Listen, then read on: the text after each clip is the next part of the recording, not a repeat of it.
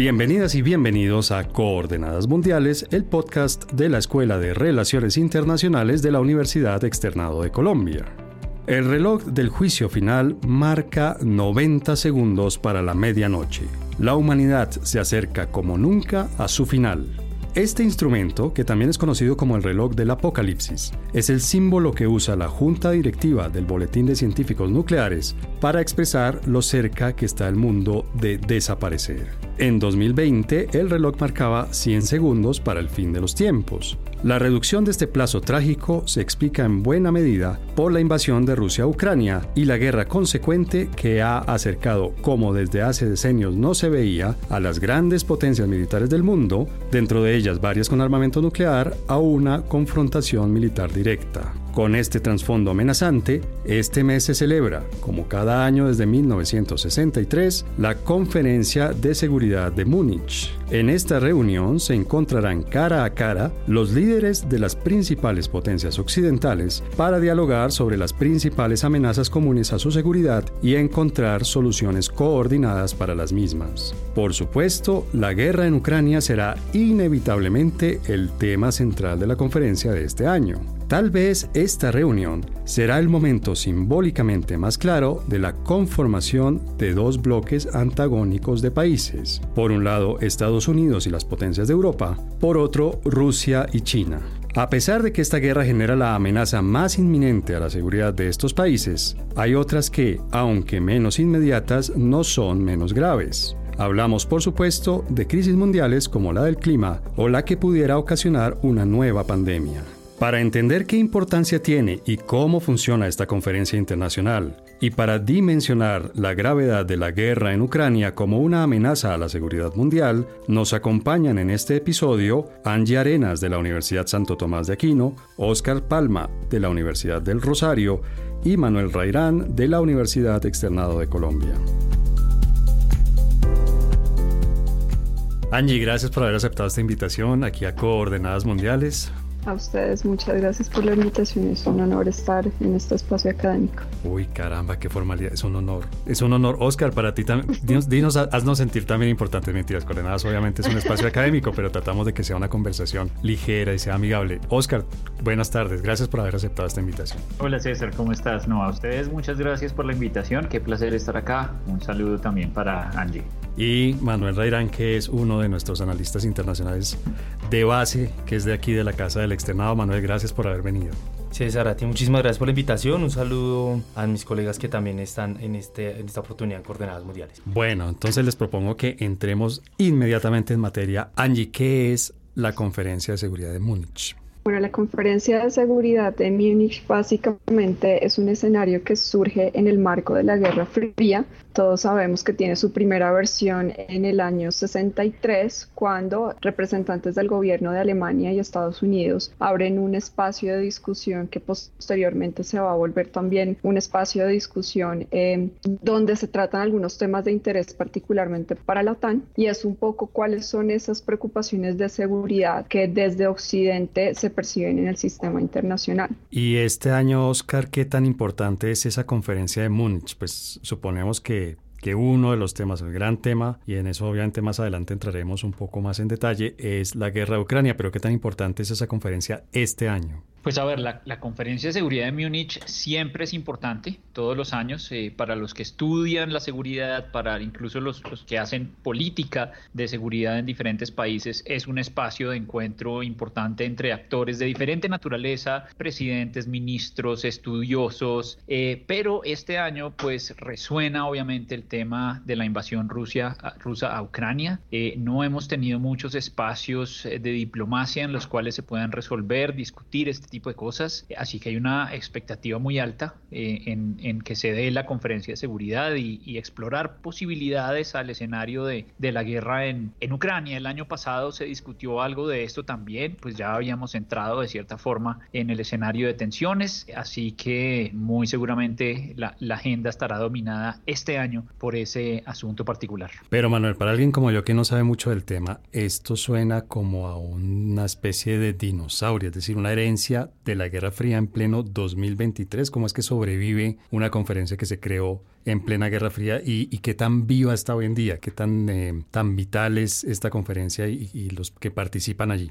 Pues en efecto, César, lo que planteas es un dinosaurio, como en mi opinión claramente podemos diferir, eh, es la OTAN. La OTAN se ha ido reacomodando de acuerdo a las dinámicas internacionales, no hay que olvidar que la OTAN nace en el 49 y que pues su objetivo era contener a la Unión Soviética. Sin embargo, la Unión Soviética se cae y se mantiene dando origen a un primer debate entre los países aliados de la OTAN sobre su finalidad de lo que iba. Como mencionan eh, mis, mis colegas, digamos que comúnmente a estas reuniones aproximadamente van 450 personas, líderes políticos, de, eh, militares también asisten, pero no hay que tener en cuenta un elemento clave y es que eh, estas decisiones que se toman en la conferencia de seguridad de Múnich no, no son vinculantes, pero sí tienen una influencia en las relaciones internacionales. Esto pues se pudo iniciar, por ejemplo, en el 2003 cuando el ministro de Exteriores de Alemania, por ejemplo, se opuso a la propuesta del secretario de Defensa de Donald Rumsfeld sobre la invasión a Irak. Y otra, en otra edición, por ejemplo, la del 2007 fue también clave porque fue en esta conferencia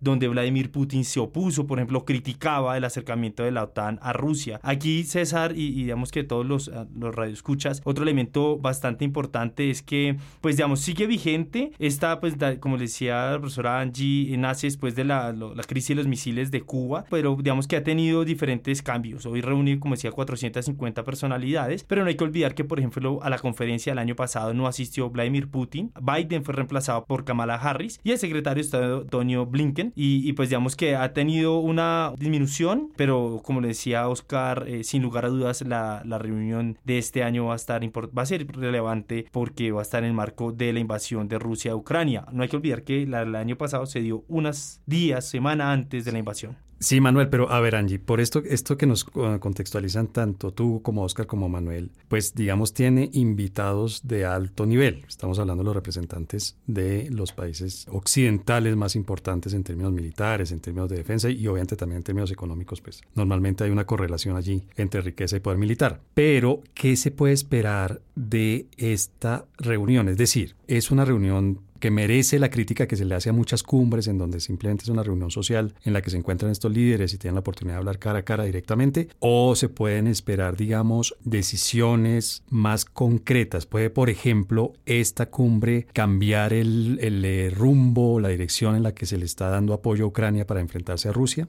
Sin duda alguna, yo creo que justamente este es uno de los eventos más importantes con relación a los, a los escenarios donde se discuten temas de seguridad y esta versión en particular reviste gran importancia por varios aspectos. El primero de ellos es porque, a diferencia de la versión del año pasado, este año no se invita a Rusia a participar de los diálogos. Eso quiere decir que se convierte en un foro o en un escenario donde se van a discutir netamente los intereses del bloque occidental en, en la guerra que se desarrolla actualmente en Ucrania. Y por supuesto que de ahí salen discusiones que, o, más bien directrices de política exterior que si bien no son vinculantes, sí cuentan con el aval de gran parte de los actores que, pues, que finalmente son quienes toman las decisiones en el sistema. Y por ejemplo, eh, hablando un poco de los resultados que se pueden prever luego de, de estos días de, de, discusión, será un poco, por ejemplo, el tema de qué, qué va a ocurrir con América Latina, porque es que hemos visto desde hace aproximadamente dos semanas que Estados Unidos ha hecho una invitación a los países latinoamericanos de recoger todas las armas rusas que tienen en su poder y que están en desuso para reemplazarlas por armas norteamericanas o proveídas por países miembros de la OTAN con la condición de que esas armas se envíen a Ucrania para el combate, entre otras razones porque los ucranianos saben utilizar las armas rusas. Y pues estamos a puertas del fin del invierno europeo, lo cual quiere decir que muy seguramente va a haber un escalamiento de hostilidades por parte de Rusia, van a haber mayores ataques por parte de Rusia y eso de alguna manera cambia un poco las dinámicas del conflicto, ¿no? Eso eh, ya, ya vemos que estamos eh, a punto de cumplir un año de conflicto, ya hay un desgaste, Ucrania ha aguantado tanto como ha podido, Rusia sigue avanzando, entonces pues eso es de gran preocupación para Occidente en este momento de materia, de manera que se espera que haya gran presión por parte de Estados Unidos hacia los países latinoamericanos para involucrarlos también un poco en la dinámica de apoyo apoyo a,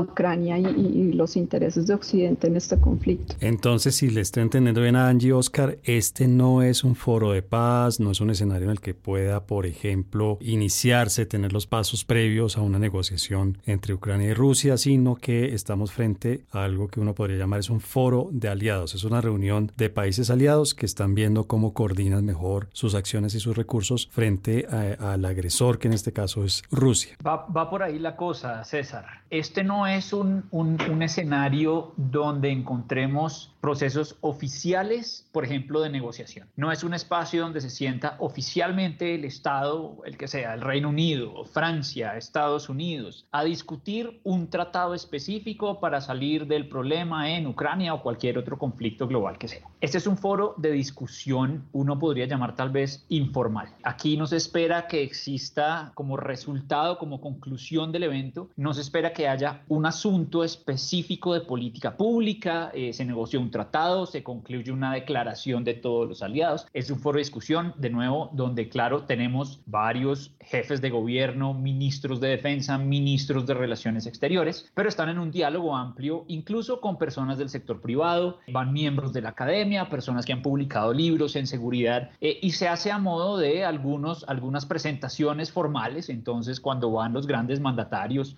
o el secretario de Estado de Estados Unidos o la vicepresidenta de Estados Unidos, se da una conferencia inicial y luego se abren un montón de espacios de conversación de las distintas personas que están allí. Eh, entonces, no es un escenario donde nosotros podamos ver, por así decirlo, una negociación específica. Si estamos hablando del caso de Ucrania, por ejemplo, eh, donde se sienten los actores, vamos a negociar la paz de Ucrania, vamos a lanzar un, un comunicado final que nos diga a nosotros qué se resolvió allí. Es mucho más una conversación, de cierta forma, sí, entre aliados, entre similares, pero no quiere decir que no se hayan encontrado en este espacio en toda la historia países o representantes o miembros de países que hayan tenido visiones diferentes, pero es más un espacio de diálogo donde se esperan discutir grandes eventos de la seguridad, sobre todo para Occidente y sobre todo para Europa. Y Manuel, además del tema obvio y grande y no sé, que inevitablemente va a estar allí, que es el de la guerra entre Ucrania y Rusia, hay más temas. Esta conferencia de seguridad de Múnich va a tener otros temas que estén allí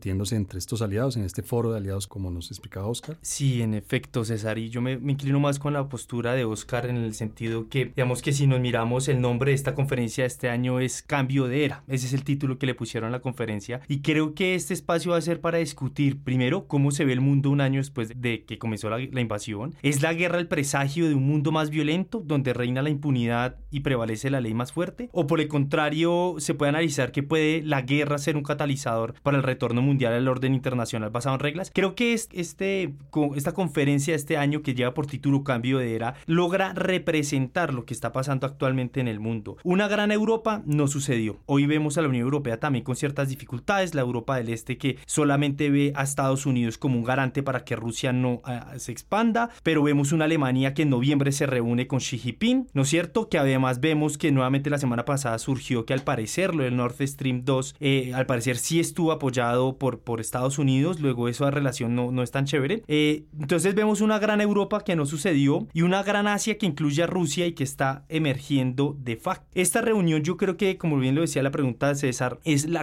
el cambio de era, pero también yo creo que lo de Rusia, esto lo dijo el, eh, digamos un, un, superior de inteligencia alemán, decía, si, si Rusia es una gran tormenta para Occidente, China hace cambio climático. Y en ese sentido creo que esta frase pues es acertada en el sentido que hay un cambio de era donde la guerra ruso-ucraniana se ha convertido en una representación de un cambio estructural del sistema internacional. No solamente Rusia rompe sus relaciones históricas con Europa, no hay que olvidar también el Ostpolitik que rompió Alemania cuando en febrero, eh, perdón, el 25 de enero, Olaf Scholz autorizó la venta de Leopard 2 a, Ucrania y le permitió a Polonia también pasar este tipo de vehículos armados auto, pues, digamos, a, a Polonia. Entonces, creo que aquí estamos hablando de un cambio, de una reestructura del sistema, de la configuración internacional y que vemos que el escenario de manera progresiva va a pasar a esa gran Asia. No hay que olvidar, en San Petersburgo el año pasado, en octubre, el presidente Vladimir Putin ah, dio un discurso bastante relevante en mi consideración en la que menciona que esa política de Rusia que estaba direccionada históricamente a Europa para que lo reconociera como un país de, de pues sí, europeo, pues se cansó, se acabó y hoy Rusia mira hacia Asia y creo yo que obviamente allá hay disputas,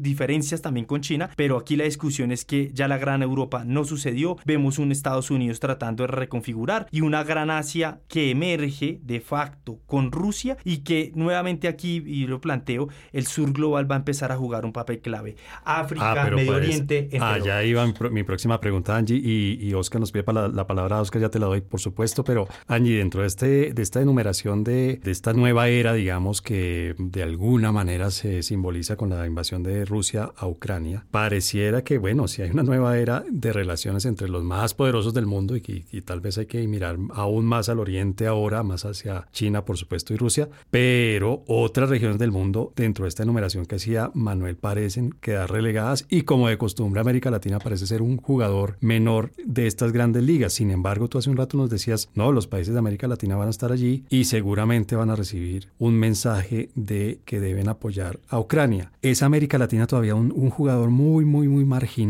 muy periférico, muy, digamos, de otro peso dentro de estas grandes ligas. Ni siquiera se puede decir que es uno más de estas ligas. Bueno, ahí habría que hacer varias precisiones y es también entender un poco el discurso que hay detrás del nombre que se le da a la, a la conferencia este año. Y el director de la conferencia lo ha dicho en varios escenarios, que aquí lo que está en juego, y este es el discurso de Occidente en, en la conferencia, que aquí lo que está en juego es el statu quo del sistema internacional basado en normas. De manera que cuando ellos hablan de un cambio de era, no se refieren a las nuevas amenazas del sistema internacional, no se refieren a cambio climático, aunque eventualmente, claro que se tratarán esos temas, pero no serán los temas centrales. Aquí el tema central va a ser la guerra de Ucrania, porque es que esa guerra es determinante para el giro que va a dar la redistribución de poderes en el sistema internacional, que ya se está dando. Y quizás esta es una de las últimas jugadas de Occidente para evitar que se rompa el statu quo que viene un poco estable, por decirlo de alguna manera, desde, desde que finaliza la Segunda Guerra Mundial. Aquí tenemos un grupo de países que, lo he dicho en varios escenarios, están jugando su propio juego. Rusia, China, Irán, es un juego muy distinto al que ha jugado Occidente desde la segunda mitad del siglo XX. Y de alguna manera, eh, claro, tenemos unas lógicas un poco similares a las de Guerra Fría, guardando las, las diferencias, por supuesto, porque son dos escenarios completamente distintos, pero tenemos una lógica similar de zonas de influencia. Y esas zonas de influencia siguen siendo las mismas de siempre. En este caso, América Latina sigue siendo una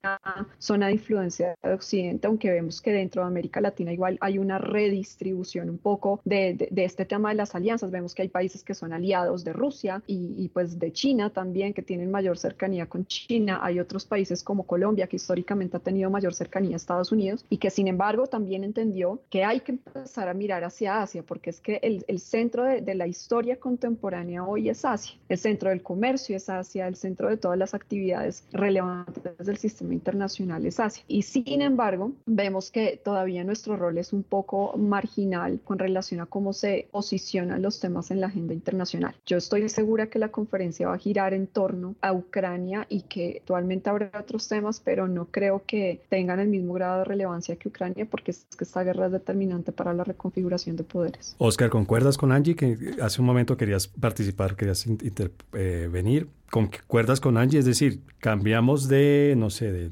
Atlántico, tal vez como nos decía Manuel y, ahora nos, nos, explicaba más en detalle Angie, al Pacífico, Asia y, fin de la historia, África queda por fuera de, foco, América Latina queda por fuera de foco, o tal vez estamos realmente en un mundo nuevo en el que, por ejemplo, India, no sé que ustedes no han mencionado, India puede empezar a ser un jugador de peso en este tema de la seguridad internacional. Bueno, no, yo creo que el, el tema central de la conferencia es, está claro, eh, es decir, es la guerra Ucrania-Rusia y de cierta forma eso nos lleva a una discusión más amplia del tema la guerra como tal, eh, es decir, qué es la guerra, cómo concebimos la guerra entre grandes poderes, sobre todo qué tipo de tecnologías estamos asociando a la guerra ahora, eh, qué riesgos existen de la incorporación de la tecnología en la guerra, sobre todo la guerra de los grandes poderes. Entonces, pues ustedes habrán visto también los episodios recientes del famoso globo espía que China tenía volando sobre Estados Unidos, que Estados Unidos derribó y ahora han aparecido otros objetos voladores no identificados sobre el espacio de los Estados Unidos que también han sido derribados. Estamos a punto de, ver si están conectados de alguna forma con ese primer caso del globo de China eh, de nuevo sobrevolando Estados Unidos. Entonces nos lleva a una discusión más amplia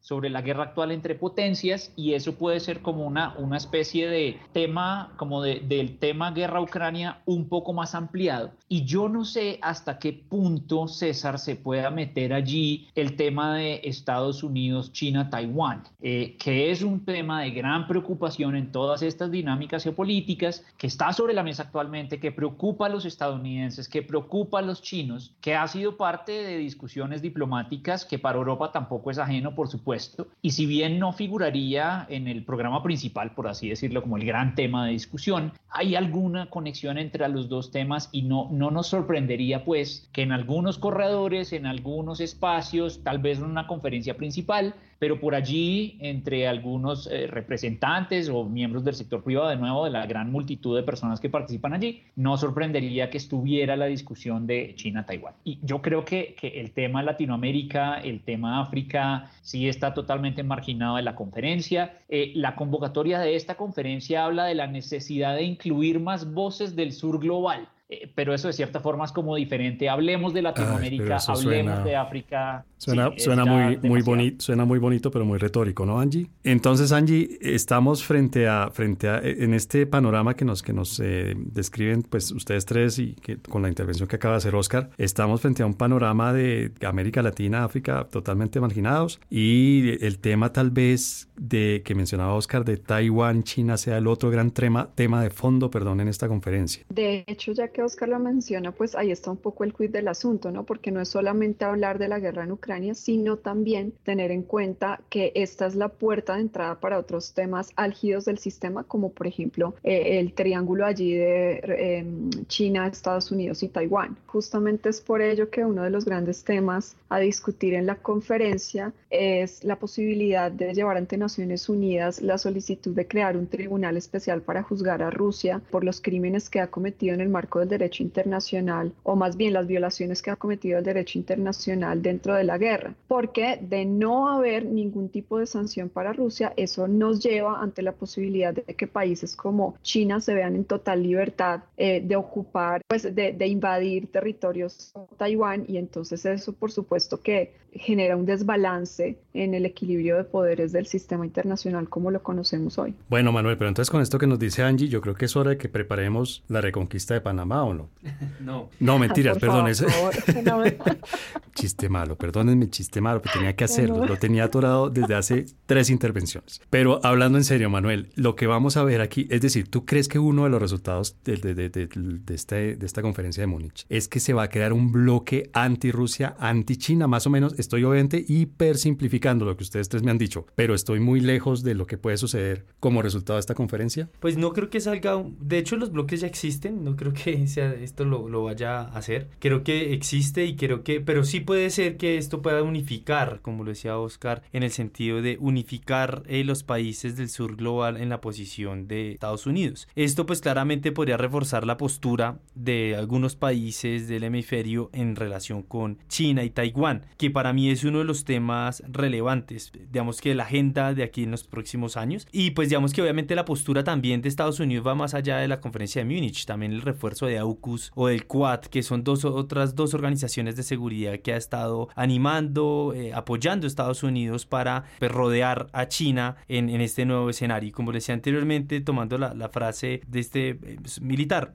alemán eh, de inteligencia, pues Rusia es una tormenta, China hace cambio climático y creo que hacia allá va, hacia, hacia esta postura. Esta, esta conferencia pues no es vinculante, pero sí nos va a resultar dándonos derroteros de lo que se viene. Y César y, y Radio También hay otro elemento que me parece relevante. Eh, el verano en Madrid, por ejemplo, fue el último, el último concepto de seguridad que sacó la OTAN, en donde por primera vez incluyó a China. Sí, ya, fue expreso. ¿no? Exacto, expreso. amenaza para el bloque de la OTAN. Que, bueno, yo sé que el mundo está globalizado y que con los misiles intercontinentales, obviamente es, mucho más pequeño, pero suena un poco raro que la organización del Tratado del Atlántico Norte se preocupe por China. Sí, en, efecto, pues eh, no, no es raro porque claramente aquí estamos en una puja de, de una hegemonía, ¿no? Una hegemonía que se ha caracterizado por la globalización financiera y que pues ha tenido el centro, el epicentro del liderazgo ha sido el Wall Street con Washington eh, y que obviamente esa hegemonía que duró desde 1980 y que se empezó a resquebrajar en el año 2008 con la crisis financiera y la emergencia de las potencias emergentes, pues se ha ido agudizando y ese resquebrajamiento se ha materializado más con la pandemia, la crisis de los containers y luego venimos con la guerra eh, ruso-ucraniana. Y es que, eh, César, yo creo que realmente el nombre de esta conferencia es, es bastante diciente y es que yo creo que el 2022 se materializó en la ruina eh, y es en parte la catástrofe, esto lo ha manifestado Putin de, la, de, de 1991. Y mira, César, eh, Radio Escuchas lo curioso. Eh, coincidencia, no sé, pero simbólicamente el 2022 también fue testigo del fallecimiento de algunas configuras claves relacionadas con los documentos que disolvieron la Unión Soviética. Es decir, la primera, exactamente. Entonces, el 2022 no fue solamente la guerra, la invasión rusa de Ucrania, sino también, por ejemplo,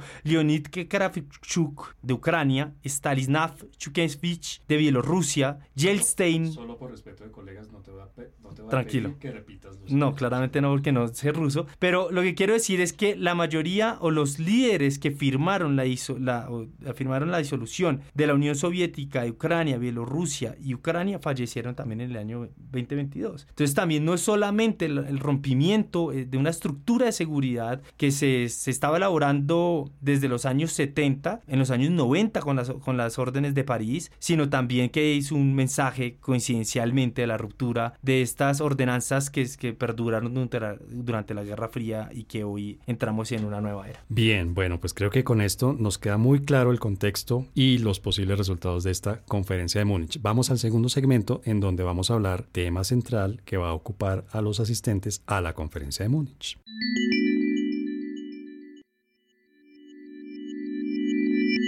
Bien, en el primer segmento estuvimos hablando de la conferencia de Múnich, la importancia que tiene, qué se puede esperar como resultado de su realización este año.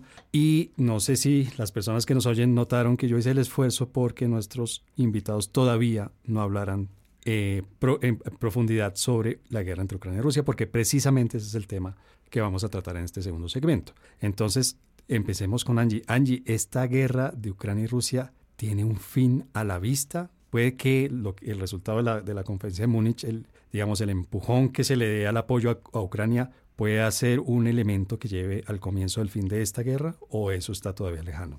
Yo creo que el fin de la guerra está lejano. De hecho, cuando la guerra inicia, el cálculo de Putin era que iba a durar aproximadamente dos semanas y iba a ser una cosa rápida. Pero además de eso, muchos analistas pensaron que sería cuestión de meses. Ahora, nos ha quedado claro en diferentes escenarios donde eh, Putin abiertamente ha manifestado su postura de no moverse un milímetro hacia, eh, digamos, no tener ningún retroceso, de manera que lo que se espera es que a propósito del término del invierno europeo, pues muy seguramente habrá un mayor avance por parte del ejército ruso, porque además aquí lo que está de manifiesto es un poco la intención de Rusia de no permitir la existencia de Ucrania, es que ya no es solamente algunos territorios, territorios eh, fronterizos, sino que ya estamos hablando de, la existencia de, todo, de, un Estado que, pues, que hace parte o ha hecho parte históricamente de la zona de influencia de Rusia, eh, particularmente de la Unión Soviética. ¿no? Entonces yo creo que difícilmente llegaremos a negociaciones, además porque a Ucrania tampoco le interesa perder un milímetro de su territorio y por supuesto a Europa y a Estados Unidos tampoco les interesa que haya ningún avance por parte de Rusia hacia su zona de influencia. Entonces veo muy difícil una negociación en este escenario. Bueno, Oscar, pero si uno va a este laboratorio inmenso que es eh, la historia para el estudio de relaciones internacionales, pues uno ve que las negociaciones normalmente se dan cuando no hay una victoria militar clara. Es decir, cuando hay una victoria militar clara, hay unas capitulaciones y unos términos de rendición y eso es todo lo que uno podría llamar muy, entre comillas, negociaciones. Pero en este caso, como lo está diciendo Angie, la guerra parece un poco empantanada, parece que se hubiera llevado a una especie de tablas. ¿Eso podría tal vez crear un, un, ambiente propicio para la negociación o todavía estamos lejos de eso y tal vez los cálculos que se hacen de lado y lado es que se puede lograr una victoria militar contundente? Pues César, yo, yo sigo viendo la idea de la negociación todavía muy remota. A mí me preocupa que esta guerra todavía puede alargarse mucho. Eh, pues si vamos a otras guerras europeas, eh, hasta ahora vamos en un año de algo que puede ser mucho más extenso. Además porque pensamos, tendemos a pensar siempre en, la fase más eh, regular o convencional de la guerra. Eh, digamos, la, guerra que realizan los ejércitos regulares, Rusia formalmente versus Ucrania formalmente. Pero la verdad es que los grupos rebeldes, armados, insurgentes, terroristas, llámenlos como quieran, que realizan guerra irregular, ya han estado desde ahí, desde, desde la invasión de 2014, desde todo lo que pasó en Crimea, en fin, ya han estado allí. Entonces digamos que uno podría pensar, claro, llevamos un año de guerra, pero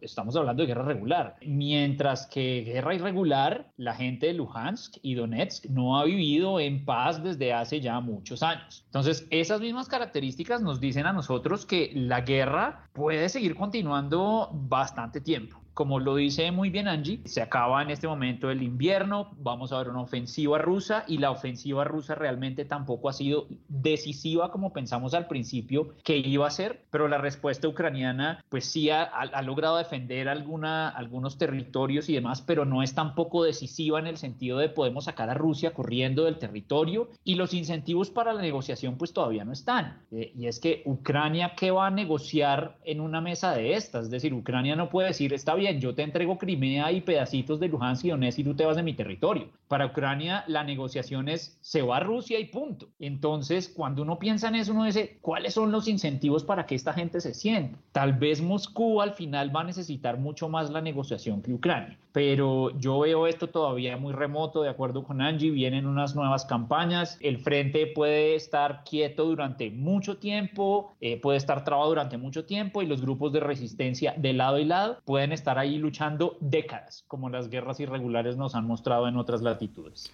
Manuel, ¿tú concuerdas con Angie y con Oscar? Estamos frente a un escenario en el que la guerra se puede prolongar. No hay todavía incentivos, como nos explicaban ellos dos, ni para los ucranianos, ni para los rusos, ni para los que están apoyando a los ucranianos, de presionar una negociación, una salida negociada de esta guerra? Sí, yo concuerdo con ambos eh, por varias razones. La primera de ellas es que esta guerra, ambos bandos, Rusia y Ucrania, ven como una guerra existencial para, para ambos y luego como decían eh, pues digamos que ninguno de ellos tiene una, una posición clara de negociar. También pues digamos que hay que mirar eh, Ucrania presentó un plan de 10 puntos de paz que incluye pues la restauración de toda la integridad territorial de Ucrania. Eh, en este pues plantean que se le den las fronteras de 1991 es decir Ucrania en 2014 había perdido aproximadamente el 18% de su territorio y eso pues claramente Rusia no lo va a hacer. Por el contrario Rusia lo que va a apuntarle en esta guerra, y yo estoy de acuerdo con, con, las anteriores intervenciones, es que claramente pasamos de una guerra caliente a una guerra prolongada, de una intensidad baja,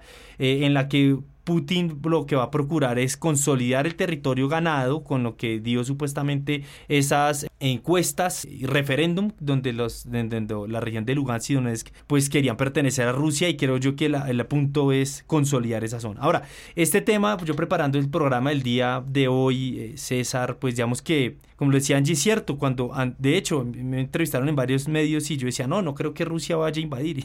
E invadió, pues, pues claramente uno no tiene una bola de cristal, pero digamos, creo que sí debemos de tener en cuenta unas ciertas variables de lo que se venga a tener en cuenta hoy y para digamos, hablar de estos temas a qué se viene, teniendo claro que no somos brujos. Pero el primer tema que, que creo que va a estar en la agenda es el nivel de apoyo militar de los aliados a Ucrania. ¿Se va a mantener? ¿Se va a reducir? Hemos visto que en diciembre Estados Unidos amplió a 40 mil millones de dólares el apoyo, lo que decía anteriormente, Alemania ofreció los Leopard 2 también y permitió que Polonia le paseara. Eh, creo que el segundo elemento a tener en cuenta son los logros tácticos operacionales de Ucrania dentro del área de combate activo. Creo que es el la segunda variable, qué tan eficientes sean esas operaciones y los movimientos tácticos. El tercero, que es muy importante también acá, porque es el estado de los recursos disponibles para para el sector militar y defensa ucraniano. Acá también se hablaba mucho, uy, no, Ucrania va a recibir un montón de armas, eh, bueno, listo, de última tecnología. ¿Cuántos saben operarlos? ¿Cuánto se demora la capacitación de los soldados en terreno para poder eso? Entonces, el estado de los recursos disponibles, pero además eh, la capacitación. El la tercera, cuarta, creo que variable que tengo yo en cuenta y que pensando para acá fue la capacidad militar rusa para mantener su estrategia de desgaste, porque esa es la postura de Rusia. Y ya creo que ahí hay otros elementos y temas que, que yo coincido también con allí en el sentido y con Oscar, es que también no solamente a Rusia no le interesa terminar la guerra ni a Ucrania, sino también a, Europa y a Estados Unidos. No hay que olvidar, Estados Unidos ha ganado con la venta de gas licuado el 40% con los precios más altos. Dos, ha, podido fortalecer su sector, eh, digamos, armamentístico, lo ha podido, digamos que, meterle inclusive, eh, César, en Alemania hay una discusión cuando, cuando Olaf Scholz autorizó esto, muchas de las compañías hoy militares en el mundo están presionando a los gobiernos para que vendan más armas, pero no solamente porque eso es una ganancia económica, sino porque es ahí donde pueden corroborar, comprobar que los avances tecnológicos de estas empresas sí funcionan. Entonces creo que aquí existe una ganancia bastante fuerte para, para todos y creo que no, no va a estar allí. Por último, creo que las dos últimas variables para saber cuál van a ser los escenarios de aquí para adelante es el primero, el cambio de opinión pública al interior de Estados Unidos. Ya venimos con algunas elecciones, republicanos, demócratas, eso va a ser un elemento fundamental. Y el segundo, y no menos importante, es la estabilización o desestabilización de los procesos sociopolíticos europeos y la, el auge de las extremas derechas que cada vez más ganan terreno en Estados Unidos y en Europa. Angie, pero dentro de esta lista que nos hace muy, muy detallada, Manuel, uno puede ver el vaso medio lleno o medio vacío, es decir, varias de, esas, de esos elementos, de esos factores que él enumeró allí en su, en su listado, en su análisis, darían la impresión de que sí hay incentivos para negociar, ¿no? Es decir, una guerra prolongada es una guerra de recursos, los recursos no son infinitos. Bueno, y, todo el tema que nos dijo además del, del uso del armamento, porque eso obviamente no es, no es, no es que se aprenda a manejar un, un tanque de guerra o un avión de combate en poco tiempo. Obviamente estamos hablando de, unos de unos aparatos muy sofisticados y muy complejos de, de, de lograr manejar, etcétera, etcétera. Realmente no estaría allí, no sé si estoy siendo un poco optimista o no sé, pero viendo el vaso medio lleno en el sentido de que precisamente por esas mismas razones sí hay incentivos para negociar, para llegar a una, a una, a una resolución negociada de esta guerra. Bueno, yo creo que todo lo contrario, justamente todos los, los puntos que Manuel menciona de forma muy juiciosa, lo que hacen es evidenciar que primero la guerra ha resultado en beneficio de muchas industrias, ¿cierto? Entonces, eh, eso también ha significado ganancias relativas para, para algunos estados como Estados Unidos, como en el, en el caso que nos mencionaba el gas licuado. Además de eso, normalmente la negociación se da cuando ya se llega a un punto tal de desgaste que empiezan a escasear los recursos, la logística empieza a tener, por ejemplo, problemas de abastecimiento, etc. Y eso está lejos de suceder todavía, porque claro, efectivamente está el tema de, la, de, de pueden haber muchas innovaciones desde el punto de vista militar, pero pues no se saben utilizar, digamos, los ucranianos no saben utilizar ciertas invenciones tecnológicas de Estados Unidos y, y de los miembros de la OTAN. Y justamente por eso es que Estados Unidos empieza a tomar esta... Esto, esto nos muestra un poco cuáles son las cosas que están empezando a escasear en la guerra, ¿no? Y es Estados Unidos diciéndole a los países latinoamericanos, venga, entrégueme las armas rusas porque es que los ucranianos sí saben usar esas armas. Claro. Eh, de aquí a que los entrenemos, se acaba el invierno, avanzan los rusos, pero eso no podemos confundirlo con la carencia de, de, recursos y todavía hay bastante músculo de parte de, los, de los estados que se encuentran ya sea directamente implicados en las hostilidades o que apoyen de forma indirecta con recursos, con armamento. Todavía hay muchísimos recursos que van a alimentar esa guerra. Entonces eso es lo que nos hace ver muy lejana la posibilidad de que haya una negociación, además porque como muy bien lo decía Manuel, esto aquí es un tema de, vital para los, para los dos estados. Esto es un tema de, de integridad territorial, esto es un tema de que la guerra lo que pone en riesgo es la existencia misma del Estado. Eh, sí, creo que ah, quisiéramos ser un poco más optimistas, pero... Pero dentro de este balance que hacen tanto Manuel como Angie y Oscar, pareciera que Europa no está metido, digamos, en el tema del, de, en, este, en este mirada económica sobre la guerra, porque finalmente la guerra, si le ha salido cara a alguien, es a Europa, empezando por países eh, fronterizos de Ucrania, como, pues, que están muy cerca de fronterizos de Ucrania, como Polonia, por ejemplo, es un, es un país que se ha visto, digamos, muy, muy amenazado, tiene la amenaza y de hecho hace un, par, de meses hubo unos, eh, unos misiles, y no estoy mal, ucranianos que cayeron en Polonia. Eh, bueno, Alemania obviamente ha sido uno de los grandes, de los grandes eh, afectados negativamente por, por todo lo que significó redirigir eh, su, sus fuentes de, de, de, energía, bueno, etcétera, etcétera. Europa no tendría allí algún, alguna voz que llamara por la negociación precisamente por razones económicas de las que nos están hablando Manuel y Angie.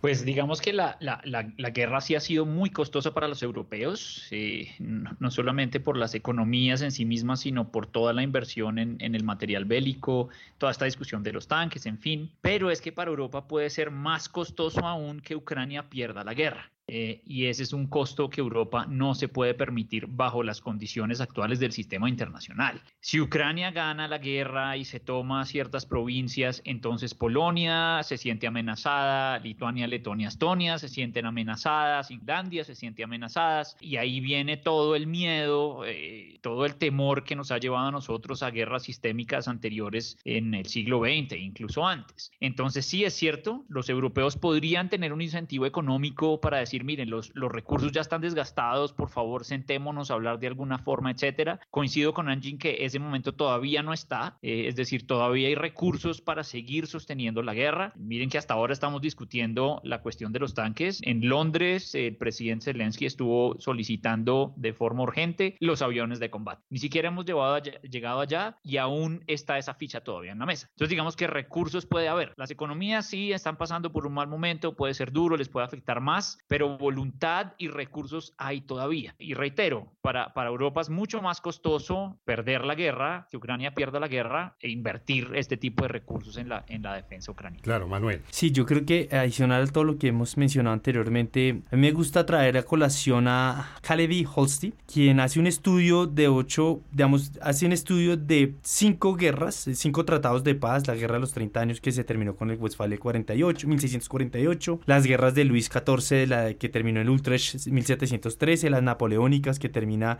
con, el, tratado de 1815 Viena, la primera guerra de Tratado de Versalles 19 y la de 45 con la de San Francisco. Y este estudio de Holsti, y yo por eso digo, no solamente es un tema coyuntural donde para ambos países la guerra es existencial, yo creo que aquí tampoco Europa quiere acabar la guerra en la medida que, pues digamos que aquí lo que le ha salido caro no solamente a los europeos, porque todas esas armas Ucrania las va a pagar. Esto, o sea, esto no es la, la, la, arma de caridad y que le va a dar, no, no, no, esto después lo pagan. Eso pues refuerza también las industrias armamentísticas de armas de, de Europa, eso también, eh, digamos que aceita ese sector en, eh, europeo. Pero yo tampoco creo que haber un acuerdo de paz porque en el sistema, en términos estructurales, viéndolo desde un enfoque estructural, falta una asimilación. Digamos, Holst dice que para que haya un acuerdo de paz, una estabilidad de paz, se requieren ocho puntos, no más centrar en todos, pero quiero, digamos que dos o tres mencionar. La asimilación. Los estados dentro del sistema no ven grandes ventajas para mantener la paz. Por el contrario, como estamos en medio de una crisis, yo lo he mencionado en diferentes partes, creo que el sistema internacional tiene cuatro crisis.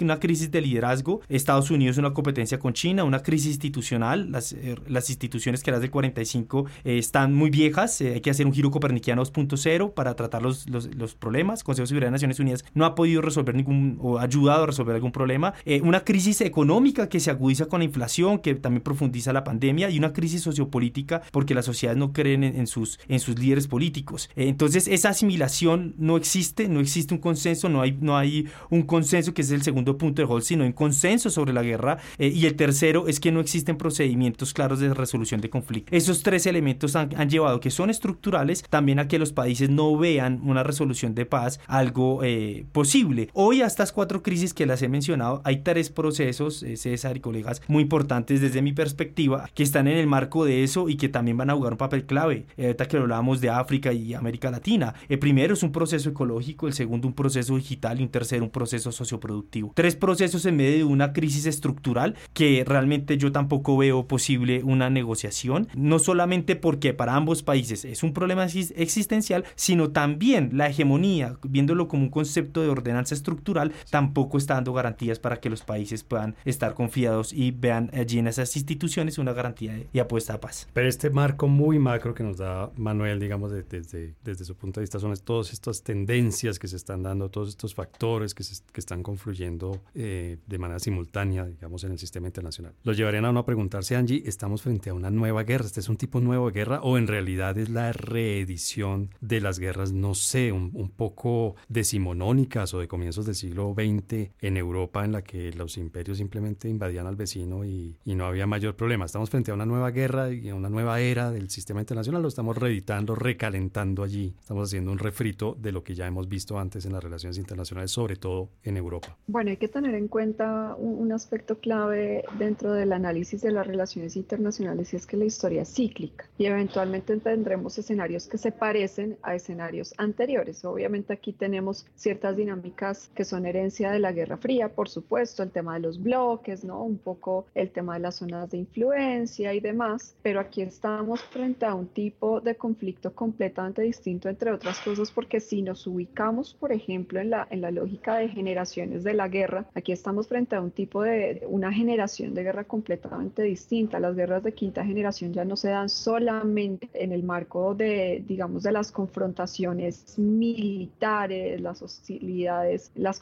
las confrontaciones directas. Aquí estamos hablando de que existen muchos otros medios que aún no se agotan. Eh, y recordemos que los, por ejemplo, los rusos son, son los, los dueños de la guerra híbrida, ¿no? Y de alguna manera, entonces ahí se espera que haya, por ejemplo, y ya lo hemos visto en varios momentos de la guerra, hemos visto temas, por ejemplo, de ciberataques. Este es, este es el tipo de, de escenarios en los cuales se están desarrollando las guerras contemporáneas. Em, el tema, lo que hablábamos ahorita al inicio, los globos eh, chinos, ¿no? Em, y entonces estas formas de espionaje supremamente eh, evolucionadas que nos llevan a, a, desarrollar la guerra desde múltiples frentes. Y la preocupación que siempre ha estado allí latente, que no sabemos si en algún momento se vaya a activar el botón nuclear o no, pero esa es una preocupación constante porque, digamos, la mayoría de países que están implicados directa o indirectamente en esta guerra tienen capacidades nucleares y hay otros que eventualmente las están desarrollando y que están entendiendo la importancia de volver a reactivar centrales nucleares, ¿no? Algo que no veíamos desde hacía décadas. Europa ha tenido que reactivar muchas de las centrales nucleares que ya no estaban en funcionamiento. Entonces tenemos como, la,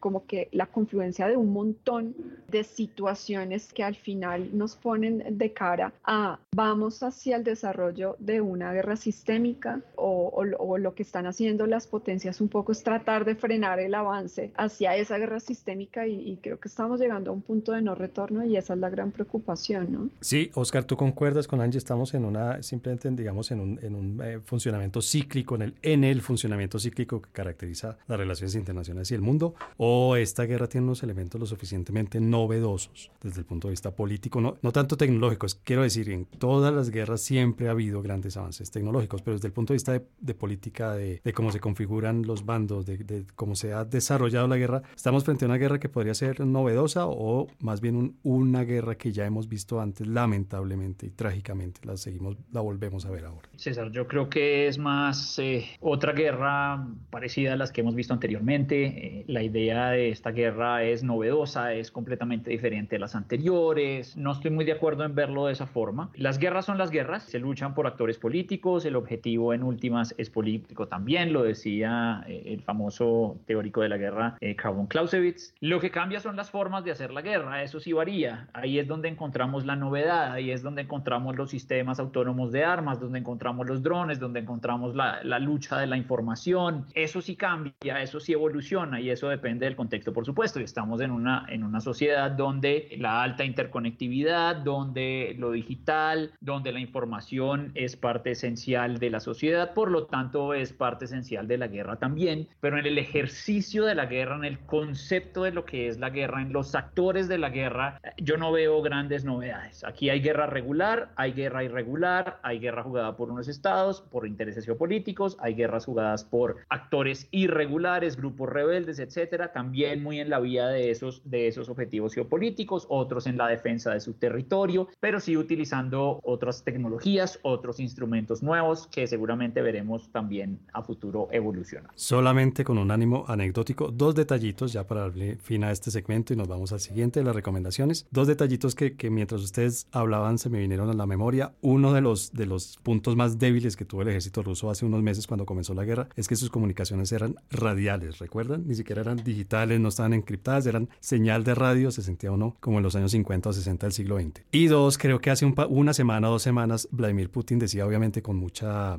con mucho cinismo y con mucha mm, ironía que una vez más los tanques Leopard amenazaban Rusia. Entonces, fíjense cómo, a pesar de que obviamente estamos hablando de muchos eh, elementos nuevos, como el uso de drones militares eh, en esta guerra, eh, también hay algunas vueltas al pasado que no pasan de ser anecdóticas, yo sé, pero que son por lo menos interesantes. Muchas gracias por esta parte y ya vamos a las recomendaciones de coordenadas mundiales. La recomendación bibliográfica de coordenadas mundiales. Bueno, Angie, ¿tú qué le recomendarías a la gente que quiere entender mejor el significado, la importancia de esta conferencia de seguridad de Múnich o que quiere entender mejor la, guerra entre Ucrania y Rusia? ¿Qué pueden leer, qué pueden ver, qué pueden consultar? Tienes el micrófono fuera de... Bueno, yo creo que la única forma de entender este conflicto en todas sus dimensiones es retrocediendo un poco en la historia, entender cuáles son los intereses eh, vitales de cada una de las partes del conflicto. Sabemos que, por ejemplo, Rusia es, eh, es un país que históricamente ha tenido eh, tendencias, digamos, imperialistas, ¿cierto? Entonces, eso también explica un poco el por qué Rusia se lanza a, a esta guerra que, que probablemente eh, esperaba unos resultados distintos. También es entender un poco cómo se da la configuración de estos poderes y también en el marco de todo lo que desde el punto de vista teórico hemos traído a colación, ¿no? leer un poco acerca de la configuración de poderes en el sistema, un poco las lógicas de las guerras que como dice Oscar, los modos cambian, pero finalmente pues las razones que llevan a los estados a, a, meterse en, en, una guerra pues siguen siendo las mismas de toda la vida, ¿no? que es un poco el tema de la supervivencia del Estado y eh, también la, la, forma en que evolucionan las guerras y demás. Yo creo que es un poco combinar historia con teoría, teoría de las guerras, de las relaciones internacionales. Esa es como la forma en que uno puede entender a plenitud este, esta guerra que tiene tantas aristas y que tiene tantas razones históricas, porque esta guerra es producto de muchas construcciones históricas que vienen no solo desde el siglo XX, incluso desde antes. Y Oscar, ¿cuál sería tu recomendación para la gente que quiera entender mejor esto que está sucediendo? Eh, César, a mí me gusta mucho un libro que siempre recomiendo, eh, y qué pena lo digo en inglés, no estoy seguro si, si existe la traducción, si se consigue en español. Se llama Another Bloody Century, otro siglo sangriento, de Colin Gray. Colin Gray es, eh, diría yo, el mejor tratadista actual de los estudios estratégicos que está vivo. El libro puede ser un poco viejo, es de 2005, pero es la explicación perfecta que uno necesita entender, sobre todo con tu última pregunta, César, de, cómo entendemos esto, si es una guerra nueva, si es una guerra antigua, si desde, la, desde la perspectiva más clausewitziana, entender el fenómeno de guerra como tal. Creo que es el mejor libro que nos permite a nosotros entender esto y él desde del 2005 ya hablaba de esta guerra inminente entre Ucrania y Rusia, y ojo porque incluye ahí también la cuestión de Taiwán y otra serie de capítulos. Eh, entonces creo que este libro en todos sus capítulos nos ayuda muy bien a entender todo lo que está pasando hoy en día. Muchas gracias, Omar. ¿Y la tuya, Manuel, cuál sería? Eh, bueno, yo tengo dos. Una como para entender, esto no le da muchas explicaciones, también es importante entender que quién lo produce, está en Netflix, Winter on Fire, Ukraine's Fight for the Freedom. Es un documental que nace en 2015 y muestra la la, agudeza de este primer conflicto que nace en 2014 y que eh, es el, la antesala de lo que estamos viendo desde el año pasado. Winter on Fire, Ukraine's Fight for Freedom está en Netflix. Y el segundo ya es un poquito más de sentarse a leer, de encontrar, para también entender el actuar de, de Rusia. Son dos autores. Uno, Sergei Primakov, que es la doctrina Primakov, que es la que establece parte de la visión de Rusia en el mundo. Y otro que ya no es asesor de Vladimir Putin, pero lo fue de eh, Alexander Dugin, que también también fue un asesor y que también ha creado el concepto del pana-Asia, del pana-eslavismo y de la nueva proyección eh, geopolítica de Rusia hacia el mundo. Entonces, esas tres, eh, digamos, recomendaciones con esos dos autores.